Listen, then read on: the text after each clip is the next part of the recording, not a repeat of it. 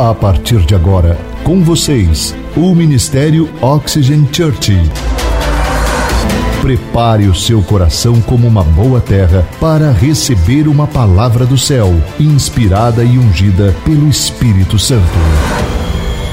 Experimente agora estar debaixo de uma atmosfera na presença do Espírito Santo de Deus. Você está pronto?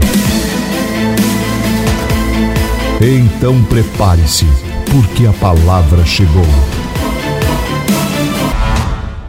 O título da mensagem de hoje é Ousadia para dar o melhor a Deus. A Bíblia diz que nós devemos escolher sempre o melhor. A Bíblia diz que nós devemos pensar sempre no melhor. A Bíblia diz que nós devemos dar o nosso melhor.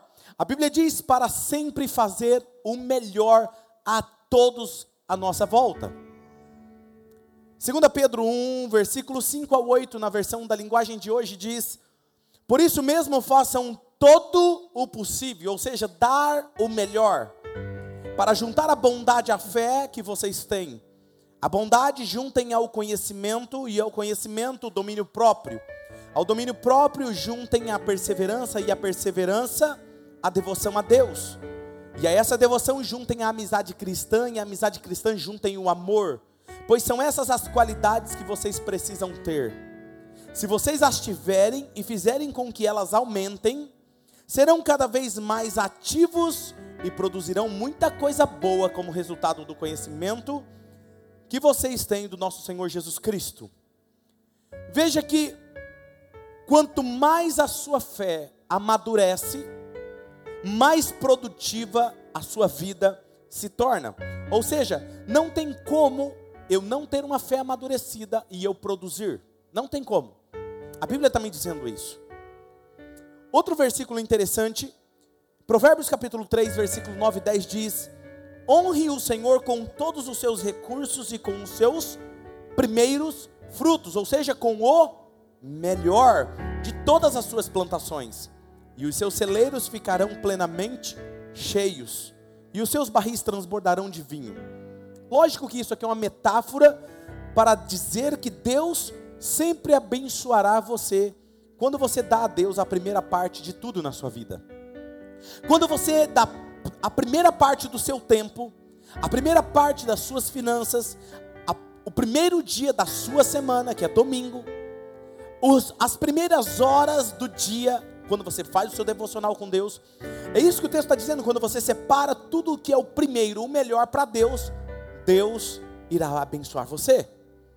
2 Timóteo capítulo 2, versículo 15 diz: procure apresentar-se a Deus aprovado, ou seja, dando o melhor de si. Quando é que eu sou aprovado? Quando eu dou o melhor de mim. Como obreiro que não tem do que se envergonhar e que maneja corretamente a palavra de Deus. Agora o que eu quero que façamos nesse domingo é como podemos fazer isso? O que significa para mim dar o melhor a Deus? Dar do meu melhor esforço a Deus. O que significa dar o melhor da minha vida a Deus? E uma das passagens mais poderosas que tem na Bíblia para mim, que fala sobre isso, está em 2 Timóteo. E nessa passagem Deus nos dá três exemplos. Diga comigo, três exemplos. Nesses três exemplos de pessoas que dão o seu melhor. E a diferença que isso faz na vida de quem pratica isso, que faz isso. Deus, através de Paulo, nos dá o exemplo de um soldado, um atleta e um agricultor. Um soldado altamente eficiente, um atleta super competitivo e um agricultor bem-sucedido e altamente produtivo. Se você estudar essas três pessoas, você descobrirá o que é dar o melhor de si a Deus, e é exatamente o que iremos, o que iremos fazer hoje. Vamos estudar essa passagem. Abra sua Bíblia em 2 Timóteo, capítulo de número 2, versículo 3 a seguir, que diz assim: Suporte comigo os meus sofrimentos, como um bom soldado, diga comigo, soldado. Como um soldado de Cristo Jesus. Nenhum soldado se deixa envolver pelos negócios da vida civil, já que deseja agradar aquele que o alistou. Semelhantemente, nenhum atleta, diga comigo, atleta, ele é coroado como vencedor se ele não competir de acordo com as regras. O lavrador, diga comigo, agricultor, o lavrador que trabalha arduamente deve ser o primeiro a participar dos frutos da colheita. Reflita no que eu estou dizendo, pois o Senhor lhe dará entendimento em tudo. A primeira lição que Paulo nos fala é que vocês podem aprender com os militares. Nós temos vários policiais alguns já aposentados, outros ainda em serviço na nossa igreja, como membros da nossa igreja. E eles têm algumas coisas que podem ensinar a você e a mim sobre a vida. Antes de falarmos sobre isso, eu quero te fazer uma pergunta. Se você fizesse uma avaliação da sua vida, desde criança até agora, e você fizesse uma pergunta para você, essa avaliação fosse: nesse tempo, eu dei o melhor de mim em tudo que eu fiz? O que você responderia? Você deu o melhor de si em tudo que você fez? Eu não sei você, mas eu, em muitos momentos da minha vida, eu não dei o melhor de mim. E quando eu entendi o poder dessa pergunta, que eu descobri que cada decisão que eu tomava afetava diretamente o meu futuro, eu comecei a andar e deixar que essa pergunta perseguisse eu.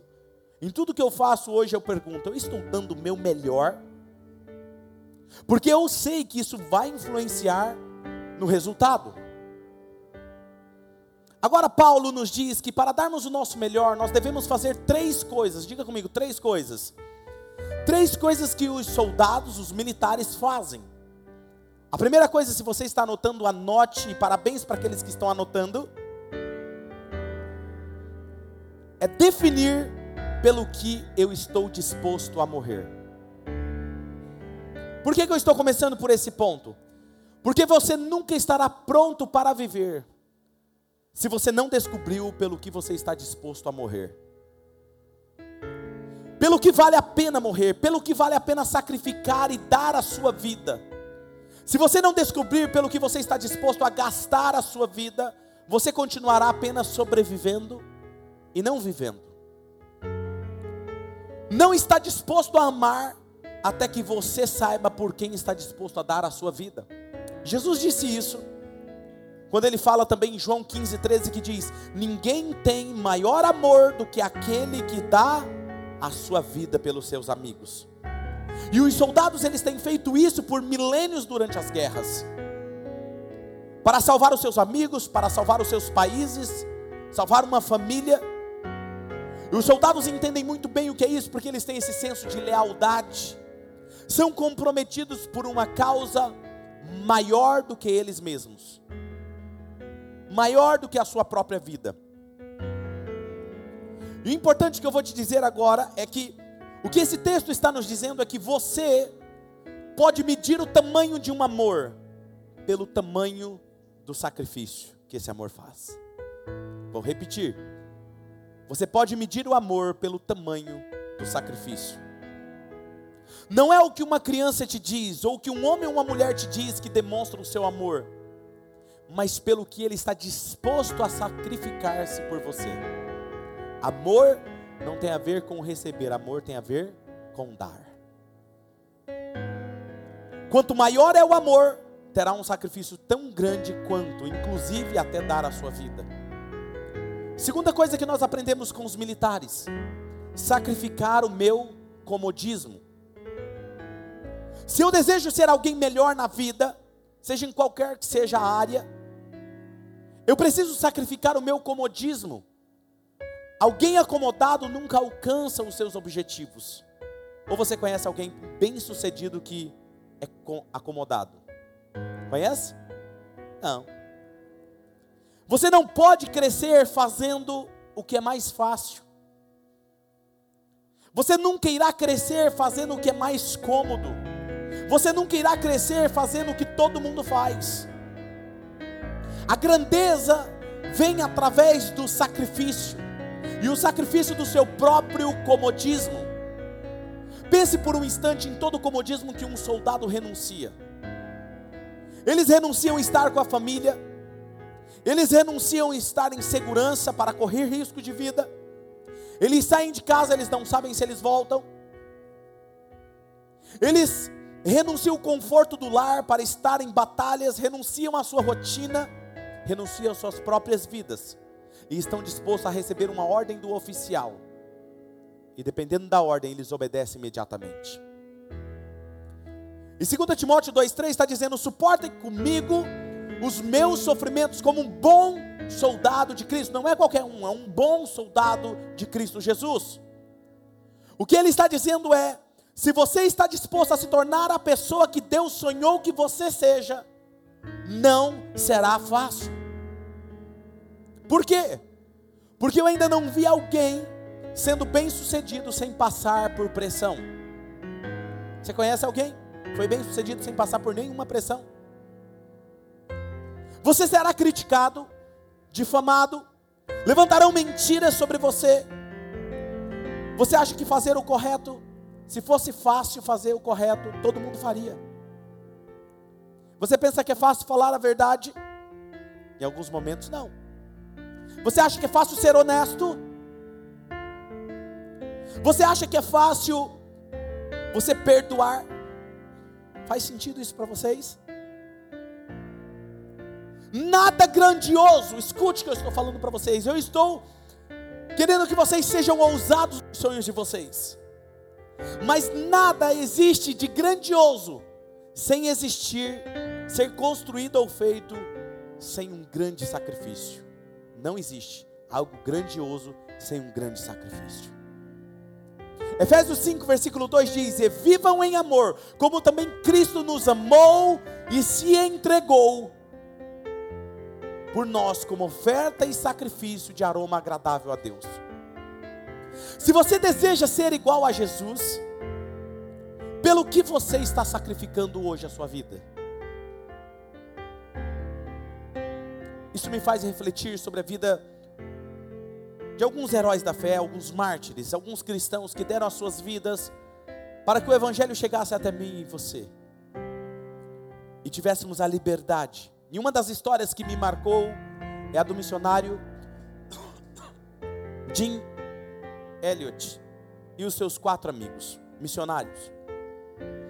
Eram missionários que tinham uma vocação chamado missionário para pregar para os índios a tribo indígena, a tribo indígena. E eles descobriram que havia uma tribo no Equador, perto da Mata Amazônica, que não tinha sido alcançada ainda pelo Evangelho. E eles começaram a estudar tudo sobre aquela cultura indígena, se prepararem para isso, e eles passaram meses a fio estudando. E todos os dias eles pegavam um avião amarelo e passavam sobrevoando sobre aquela aldeia e jogavam presentes para os índios, para conquistá-los. Por meses a fio eles fizeram isso. Até um dia que Jim disse: Vamos fazer o nosso primeiro contato hoje com eles. Aterrizaram o avião numa área que eles poderiam.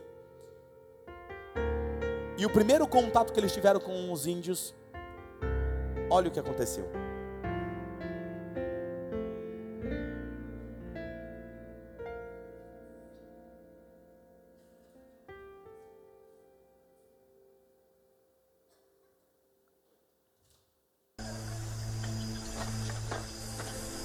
Olha aqui, não bebe tudo. O que está tentando dizer, Pete?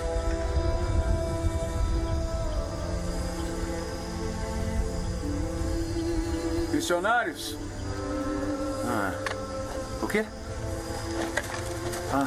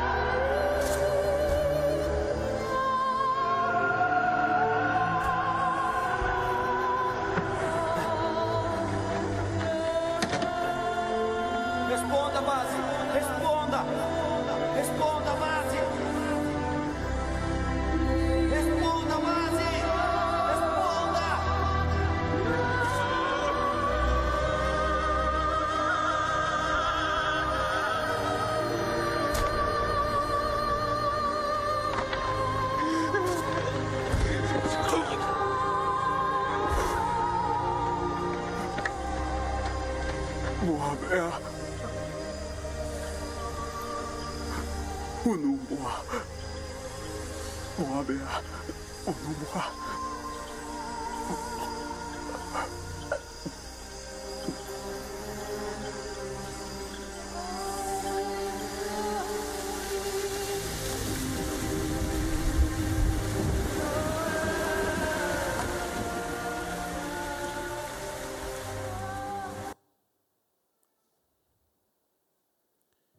As últimas palavras de Jim Elliot foram de perdão para aquele chefe daquela tribo que o assassinou. Eles não tiveram tempo de falar, mas quando ele foi dar o último golpe, Jim olha para ele e diz: Vocês estão perdoados. Nós viemos por amor. E todos começaram a dizer que desperdício de vida. Para que fazer isso? Cinco jovens, uma vida inteira pela frente, poderiam ter conquistado o mundo, deixaram tudo, investiram seus recursos para alcançar uma tribo de animais. O que adiantou? Mas não foi em vão. Porque aquela frase impactou aquele chefe daquela tribo. A sua esposa, a esposa de Jim Elliot, e a irmã de um dos missionários, depois de ter passado o luto, disseram: Jesus, meu marido e o irmão dela não morreram em vão. Nós vamos nos mudar para essa aldeia e vamos ensiná-los o poder do amor e do perdão. Você pode assistir o filme que está na internet, de Elliot e os missionários. Elas mudaram para lá e começaram, e toda a aldeia se converteu. O, o chefe da tribo, Micaian, aquele homem que assassinou Jim Elliot, se tornou um pregador do evangelho ao redor do mundo. E depois que Jim morreu, encontraram em seu diário uma frase que estava em destaque essa frase. Não é tolo aquele que abre mão do que não pode reter, para ganhar o que não pode perder. Tudo que você supervaloriza nessa vida, você pode perder. Seu dinheiro, seus bens, você não levará com você para a eternidade. Alguns Dizem que Alexandre o Grande, quando foi, estava no seu leito de morte, estava doente. Ele disse: Eu quero que o meu cortejo, aqueles que levarão o meu caixão, quero que sejam os meus médicos. E eu quero que eu seja carregado com os braços para fora do caixão, para que todos saibam que os meus médicos não puderam fazer nada contra a minha morte. E as minhas mãos para fora, para que todos saibam que eu não estou carregando nenhum dos meus tesouros comigo para a eternidade. Se isso não mexe comigo e com você, se isso não nos faz refletir a forma como nós estamos vivendo hoje, fazendo as nossas escolhas, eu não sei mais o que mexe. Alguns perderão a beleza daqui a algum tempo, alguns já perderam. Tirar o clima tenso aqui, né? Alguns já perderam até o cabelo. Um bom soldado, ele é definido pelo que ele está disposto a dar à sua vida.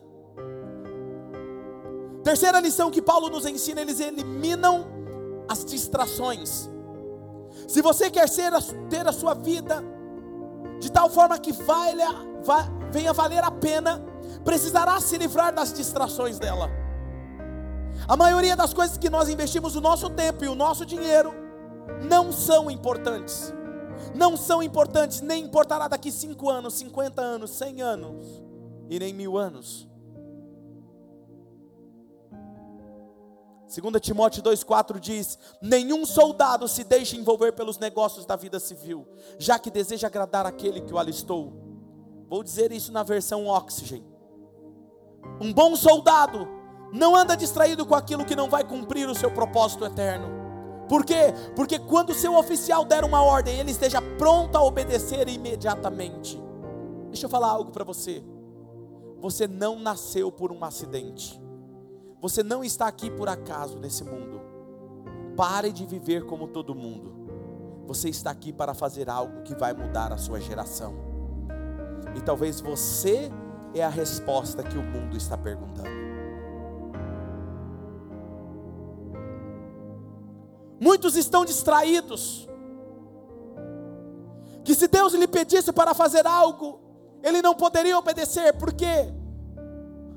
Porque muitos estão endividados, outros estão com tantos compromissos que não agregam a sua vida eterna, que eles teriam que responder: Me perdoe, Senhor, porque eu não posso. Outros iriam dizer: Eu não posso ser voluntário na sua casa, porque eu não tenho tempo. Eu chego tão cansado que eu não tenho disposição. Eu quero pedir que essa semana você faça uma lista, uma lista, um checklist da sua vida.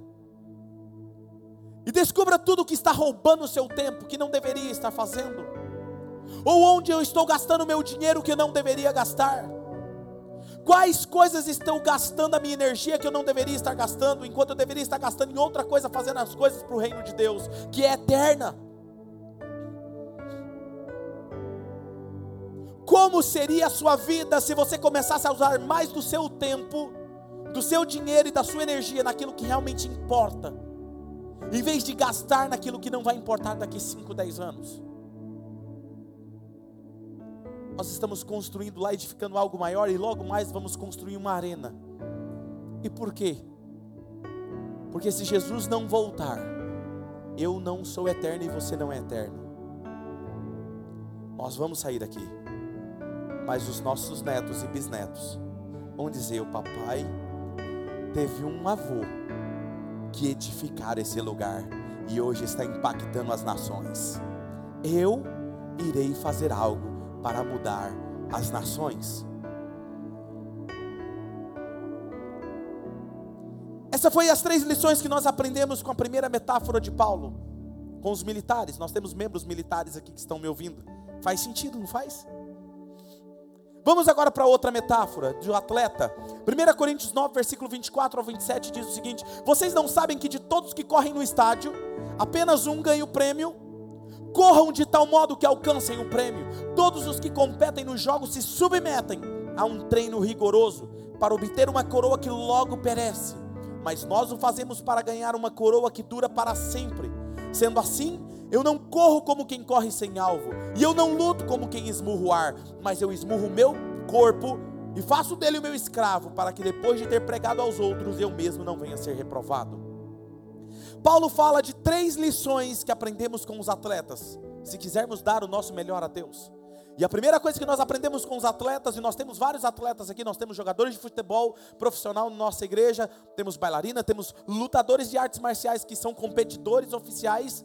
Então, muito do que nós estamos falando aqui faz sentido para eles. E a primeira coisa que nós aprendemos com esses atletas é ter a intenção de vencer. Gente, ninguém acorda numa manhã e vence, sem ter a intenção de vencer. Ninguém vence ao acaso. Você viu alguém entrar e ser um atleta profissional de alto nível e falar que nunca treinou e simplesmente se tornou um campeão? Você conhece? Eu estou pregando para alguém aqui hoje à noite. Sabe, Paulo está falando de um atleta competitivo. Você precisa ter a intenção de vencer na vida, você não se levanta por acaso. Paulo está nos dizendo por que existe uma diferença entre o jogador de futebol nível profissional e um jogador de futebol de final de semana, casual.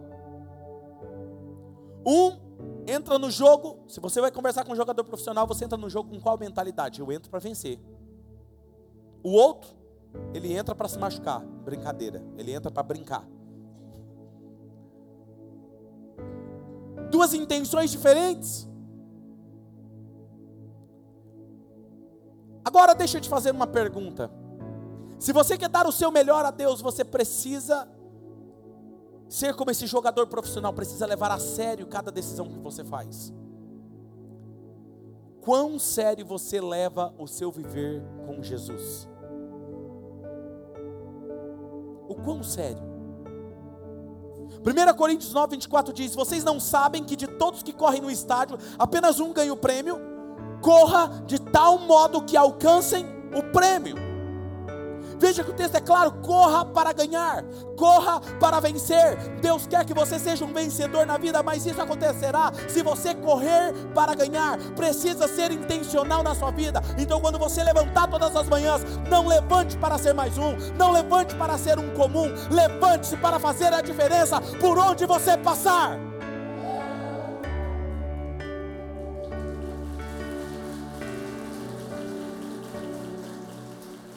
Se você cumprimentar alguém na rua, faça diferença na vida dele. Se você passar num trânsito, for fechado num trânsito, faça diferença na vida daquela pessoa. Se alguém prejudicar você, faça a diferença na vida daquela pessoa que tentou te prejudicar. Faça a diferença todos os dias. Porque você não sabe o dia de amanhã?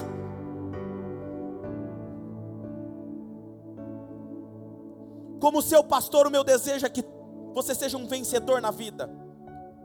O triste é que muitos aqui não serão tudo que Deus sonhou para eles, porque simplesmente eles não têm a intenção de vencer. Estão aqui apenas para sobreviver na vida. A segunda lição que nós aprendemos com os atletas é ser disciplinado. Diga comigo, disciplina. Ninguém alcança o prêmio fazendo as coisas sem disciplina. Uma característica dos atletas é a disciplina. Um cristão de final de semana não alcança o prêmio. Eu sei que é muito bom esse ajuntamento de, da nossa igreja, como família, mas não é o suficiente. Um cristão de final de semana não amadurece. Um cristão que ele só anda de forma casual, ele vai dar piti lá na frente.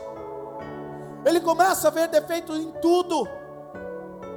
Um atleta de alta performance não treina apenas um dia da semana. Ou você conhece alguém profissional, competidor, que ganha medalha, que treina um dia da semana? Me apresenta. Tem alguém? Eles treinam todos os dias. São disciplinados. Um cristão casual nunca alcançará o prêmio. Por quê? Porque não existe atalho à maturidade cristã. Por isso que nós temos cursos na nossa igreja os primeiros passos está bombando. Já vou te dar a dica, vai abrir logo e vai se esgotar, porque tem muita gente querendo entrar. E eu fico feliz, sabe por quê? Porque eles entenderam que a maturidade da fé cristã exige mais. Diga comigo, a maturidade cristã exige mais. Cadê o Cid? 2 Timóteo 2,5 diz: semelhantemente, nenhum atleta ele é coroado como vencedor se ele não competir de acordo com as regras. Existe uma regra, existe um processo, não tem como você fazer desvios. Não ache você que frequentar uma igreja moderna que está crescendo como a Oxygen Church te faz um crente maduro. Um crente maduro te faz ter o joelho no chão e a palavra no seu coração. É isso que faz a diferença. Por isso que você nunca vai me ver criticar nenhuma igreja, porque eu acredito que existem cristãos maduros em todas elas. Sabe, 1 Coríntios 9, 25 e 27 vai dizer o seguinte: todos os que competem nos jogos, eles se submetem a um treinamento rigoroso. Diga comigo, treinamento rigoroso para conseguir uma coroa que logo perece, mas nós fazemos para ganhar uma coroa que dura para sempre. Eu esmurro meu corpo e faço dele o meu escravo, para que depois de ter pregado aos outros, eu mesmo não venha ser reprovado. É isso que Paulo está dizendo. Você deve conhecer ou já ouviu falar de algum atleta. Nós temos vários aqui, como eu falei para você, nós temos bailarinas, nós temos vários atletas. Como eu falei para você, temos aqui um alterofilista profissional. Eles quase não têm vida social. Não é assim? Quantas vezes você já renunciou de sair com os amigos? Eles não comem bobeira. Às vezes sai com a marmitinha. Porque eles estão focados. Eles estão comprometidos.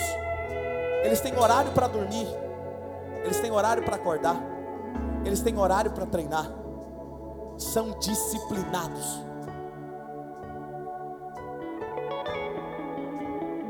Eles fazem isso porque eles têm a intenção de ganhar, eles estão dispostos a pagar o preço para alcançar o objetivo deles. Alguns deles investem e passam a vida 10 anos, 20 anos treinando para alcançar um reconhecimento em um pódio e uma medalha de metal.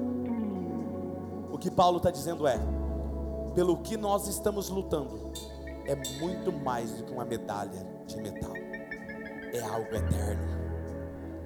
Eu não sei você, mas como eu disse, se Jesus não voltar, eu não vou viver eternamente. Eu vou lutar para deixar sim uma herança para os meus filhos, mas muito mais do que isso, o que eu mais busco na minha vida é chegar no céu, quando encerrar o meu fôlego de vida aqui. Como dizia um herói da fé, eu quero que a minha vida seja consumida como uma vela, que a chama me consuma, a chama da presença dEle, até que não haja mais nada para ser consumido e a chama se apague. Quando isso acontecer comigo, eu quero entrar no céu. E quando eu chegar lá, eu quero ver Jesus de braços abertos dizendo: Filho, servo bom e fiel. Foste fiel no pouco, sobre o muito eu vou te colocar. Entra no paraíso do teu Senhor e juntamente comigo uma multidão, uma multidão para a glória eterna. Isso vale a pena, isso vale a pena viver.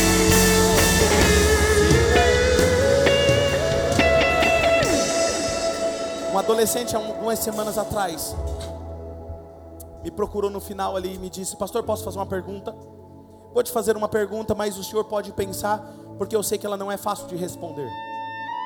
Falei, claro. Disse assim, pastor, o que eu ganho em ser pastor? Falei, por que você está me fazendo essa pergunta? Nem sei se ele está por aí, está por aí? eu, eu acho que eu devo ter algum chamado. Mas o senhor pode pensar? Eu falei, não, eu já tenho a resposta. Não, é difícil, eu sei que o senhor pode pensar. Eu falei, não, eu tenho a resposta. Isso é claro para mim. Então me fala, pastor, o que eu ganho em ser pastor?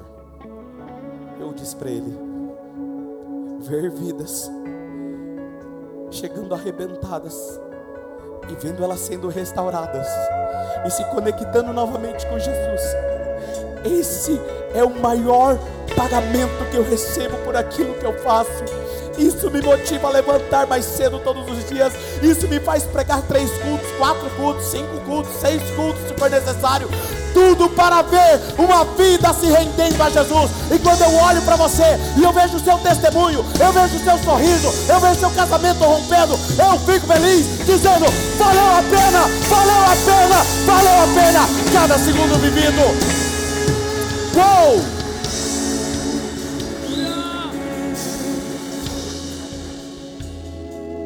Deixa eu te fazer uma pergunta. O que Tá tem na sua vida hoje que você precisa renunciar? Que está tomando o seu tempo, energia e talvez até o seu Se dinheiro? ele tiver bem, pode ser, mano. Eu vou melhorar a pergunta. O que você não conseguiria viver sem? Tá ouvindo aqui? Alguns diriam, Se você né? não bem, Eu não consigo viver sem chocolate. Tá bom, então tire o chocolate. Dá pra aguentar até um pouquinho mais? 10 minutos. Ou qual vício te controla? Suga sua saúde, sua energia e o seu dinheiro. Aguentar mais 10 minutos? O que você está disposto a sacrificar para investir em coisas que durarão para sempre? Ler a palavra de Deus, compartilhar o evangelho com seus amigos, usar os seus talentos para servir como voluntário? O que você está disposto a sacrificar para fazer algo melhor para Deus? Porque é o que Ele espera de você. Que quando encerrar o seu último dia aqui, você chegue lá e Ele olhe para você e fale assim: Você entendeu? Alguém certa vez disse: a dor do arrependimento é muito mais dolorosa do que a dor da disciplina. Imagine comigo. Final da sua vida. Acabou a sua vida. Você está num leito. Não tem mais o que fazer fazer para ganhar mais alguns minutos. E você lembra que você desperdiçou a sua vida fazendo investindo a sua energia e dinheiro naquilo que não foi importante. Eu comecei a trabalhar muito cedo. Com nove anos eu comecei a trabalhar em um supermercado. E era o meu primeiro salário. Pensa na empolgação que eu estava. Aquele dia era o dia do pagamento. Trabalhamos até mais tarde aquele dia. E quando a mulher foi me pagar, ela me deu algumas moedinhas. E ela me mostrou uma lista de coisas que eu tinha pego no supermercado: doces, só bobeira. Pensa numa frustração que me deu. Fui para minha casa, meus pais estavam na igreja. Eu trabalhei até tarde aquele dia, tomei um banho, entrei no meu, meu quarto, deitei na minha cama, comecei a chorar e ficar com raiva de mim mesmo, porque eu peguei todo o meu salário, investi em bobeira. E eu fiz uma promessa para mim mesmo: nunca mais eu vou gastar o meu dinheiro naquilo que não é importante. Mas nessa situação, eu poderia mudar. E aí eu estava preparando essa mensagem essa semana, eu lembrei disso. E eu comecei a pensar: se eu chegar no último dia meu de vida, se seu dia encerrasse hoje, você olhar para trás falar assim, cara, eu investi toda a minha energia, meu dinheiro, meu tempo para agradar os outros em bobeira, naquilo que não vai mudar em nada. O que você faria? Deus está te dando uma oportunidade aqui.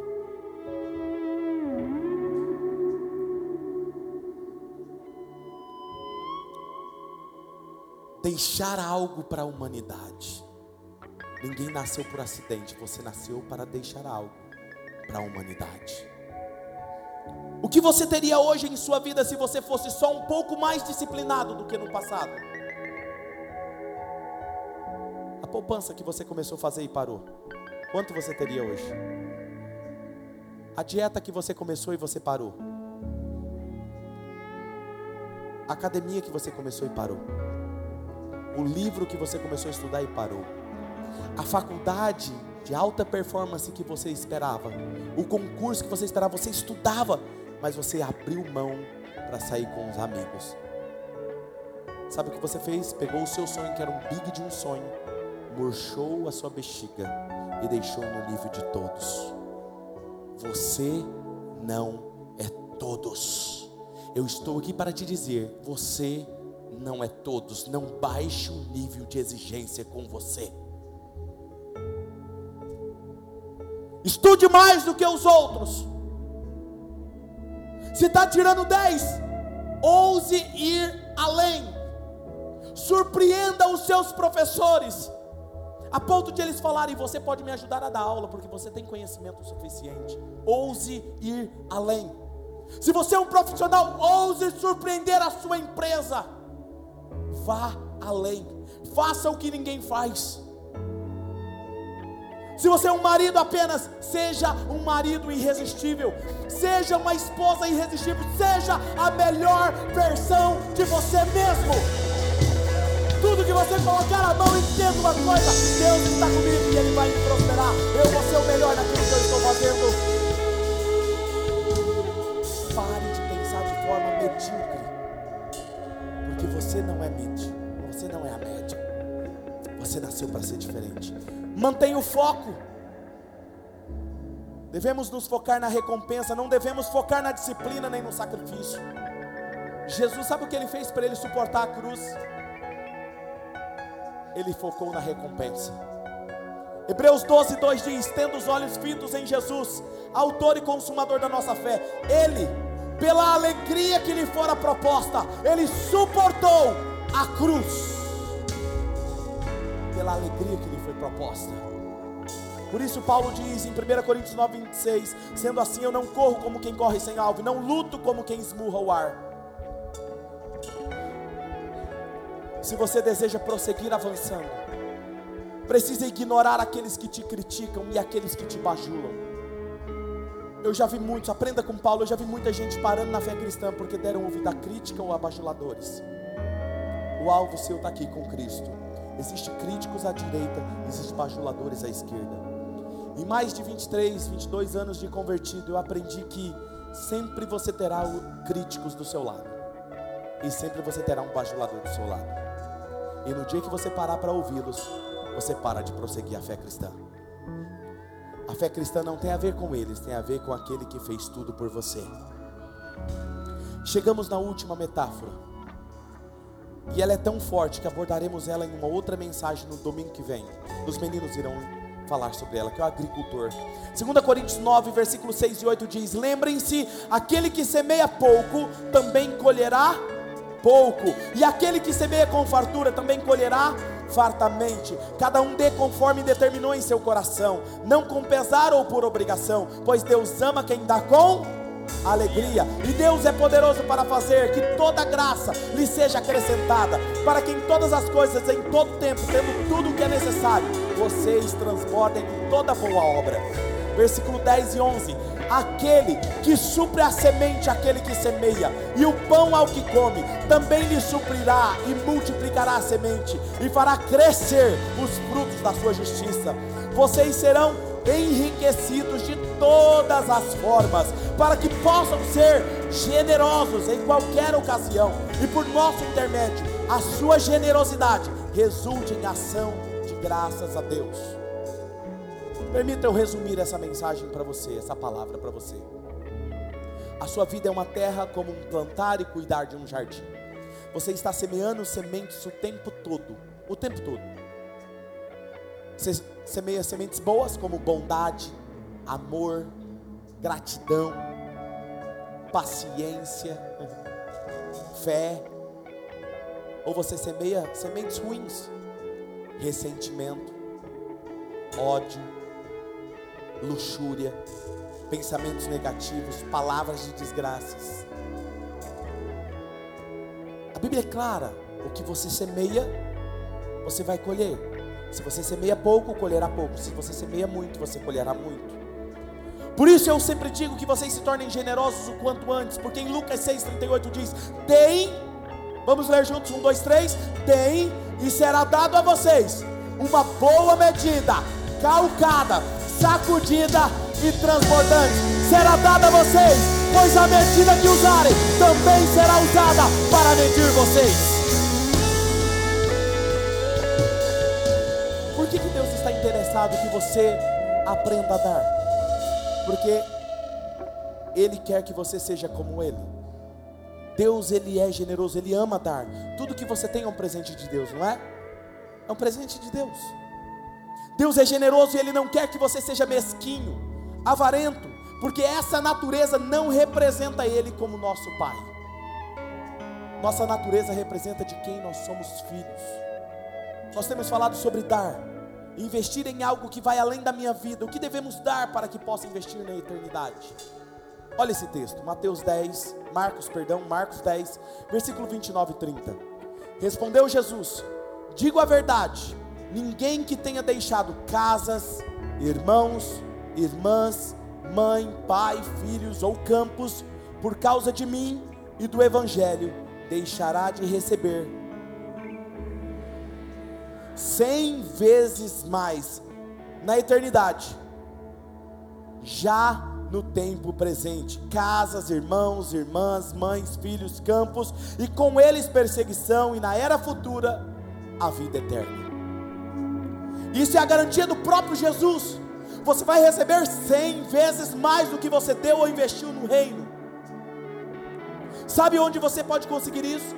Você consegue, você conhece um corretor de bolsa de valores que fala assim: me dá o seu dinheiro aqui, que eu vou devolver ele cem vezes mais. Você conhece? Se você conhece, me apresenta. O único que garante isso é Deus, e Ele pode garantir isso. O soldado que falamos, ele salva vidas. O atleta ganha o prêmio.